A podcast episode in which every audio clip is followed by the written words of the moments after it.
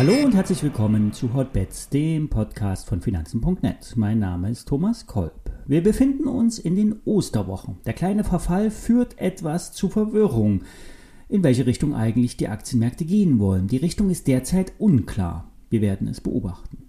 Alle nachfolgenden Informationen stellen wie immer keine Aufforderung zum Kauf oder Verkauf der betreffenden Werte dar. Bei den besprochenen Wertpapieren handelt es sich um sehr volatile Anlagemöglichkeiten mit hohem Risiko. Dies ist keine Anlageberatung und ihr handelt wie immer auf eigenes Risiko. Wir besprechen heute ein paar höhere Aktien. Aktien. Äh, wir starten mit Fraport. Der Flughafenbetreiber profitiert von einem Anziehen der Reisetätigkeit. Im März wurden ein paar hunderttausend mehr Passagiere abgefertigt als äh, im Vormonat und ein Vielfaches mehr als im Vorjahr. Am Frankfurter Flughafen sind zudem alle Shops wieder offen und die Linien für die Sicherheitskontrollen wurden auch wieder aktiviert. Es ist also grundsätzlich von einer sehr guten Sommersaison auszugehen. Auf der Schattenseite ist das Abflachen im Frachtgeschäft. Im März wurden rund 13 Prozent weniger transportiert als im Vorjahr. Und das liegt unter anderem an dem Russland-Ukraine-Krieg. Russische, der russische Luftraum ist für Überflüge gesperrt und somit können auch gewisse Standardrouten nicht geflogen werden. Das führt zum Abdrehen der Frachtrouten auf südliche Routen, sprich Drehkreuze, die nicht von Frankfurt tangiert werden. Auch die Umsteigepassagiere haben aufgrund des Umfliegens der Russlandrouten Flugzeitverlängerungen und das führt zu einem Ausweichen auf andere Umsteigehubs. Zudem höhere Kerosinkosten, allgemeine Störungen im Flugablauf und das Fehlen der China-Passagiere belasten. Die Prognosen der Geschäftsführung sind verhalten optimistisch, doch die aktuellen Belastungen sind schwer auf der zeitlichen Achse abzuschätzen. Im Chart ist der Aufwärtstrend abgebrochen. Die alten Kursziele von 70, 80 Euro sind kurzfristig nicht zu erreichen. Nach unten ist die Aktie bei 45 Euro gut abgesichert. Fazit, Fundamental betrachtet ist die Fraport gut aufgestellt und könnte bei einem anziehenden Geschäft überproportional profitieren. Es gibt hohe Kapazitäten, die bei einer verstärkten Auslastung schnell zu Umsätzen führen könnten. Die Kosten für die Airlines wurden auch in Frankfurt erhöht.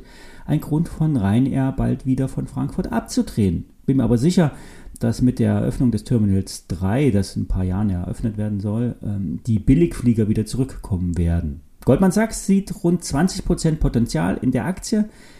Die UBS sieht hier weniger Spielraum. Wer mittelfristig investieren will, kann sich die Fraport ins Depot legen. Ein gehebelter Trade birgt vielleicht zu viele Risiken.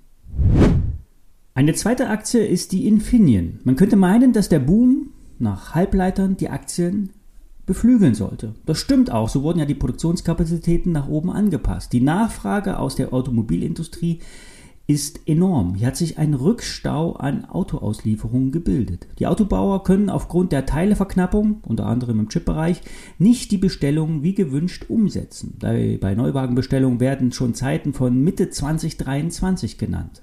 Also gut für Infineon. Doch die Börse bezahlt die Zukunft und nicht das Hier und Jetzt. Aufgrund der sich abzeichnenden Rezession sind lehrbuchmäßig die Halbleiterproduzenten als erstes von einem Abschwung betroffen. Der Semiconductor-Index signalisiert für die gesamte Branche Schwäche. Es ist also nicht ein isoliertes Infineon-Problem. Barclays hat das Kursziel unlängst von 45 auf 30 Euro abgesenkt. Jeffries ist pessimistisch und erwartet einen Abschwung in der Branche. Goldman hat zwar mit rund 40 Euro noch das höchste Kursziel, sieht aber mehr Unsicherheiten als Chancen. Aktuell sind wir im Chart am letzten Zwischentief. Hält das nicht, sind möglicherweise 30% Abschlag realistisch. Hält das Zwischentief, sind in einer Erholung 20% nach oben möglich. Eine Firma, die den Auftragsbestand in Höhe von 1,3 Milliarden Euro hat und trotzdem nah am Tief steht, das ist der Reisemobilhersteller Knaus Tabbert. Die Nachfrage nach individuellem Urlaub ist äh, weiterhin hoch die Entscheidung, sich für ein Wohnmobil zu äh, entscheiden, ist auch keine schnelle Bauchsache. Die Kunden meinen es ernst und warten geduldig auf das Fahrzeug. Dementsprechend sind die bereits getätigten Bestellungen sehr hoch. Im letzten Jahr wurden rund 26.000 Fahrzeuge ausgeliefert und das war ein Absatzrekord. Allein die Bestellungen bis Jahresende betrugen über 32.000. Im Vorjahr waren es im gleichen Zeitraum fast 50 Prozent weniger.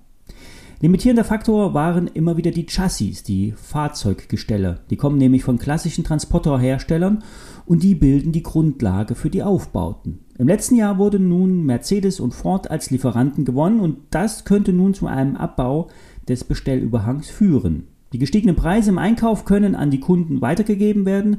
Die Anhebungen sollen zwischen 6 und 8 Prozent liegen und sollen vor allen Dingen die Profitabilität verbessern. Durch den Kapazitätsausbau wurde viel investiert. Das wirkt sich kurzfristig eher negativ aus die, auf die Zahlen aus. Wer etwas äh, Fernblick hat, kann sich die Knaus Tappert ins Depot legen. Wer auch ein bisschen E-Automobilfantasie haben möchte, der kann hier auch mitspielen. Es soll nämlich bald E-Mobile geben. Das KGV beträgt rund 7. Die Börsenbewertung hat sich um fast 50 Prozent reduziert. Kaufen lautet das Rating von Börse Online. Kursziel 65 Euro. Das ist noch deutlich unter dem letzten Hoch. Der Stop sollte mit etwas Abstand unter das alte Tief bei rund 35 Euro gelegt werden. Das war's für heute. In den Osterwochen werde ich etwas weniger Podcasts abliefern, bleibe aber trotzdem mit einem Ohr am Markt. Bis dahin.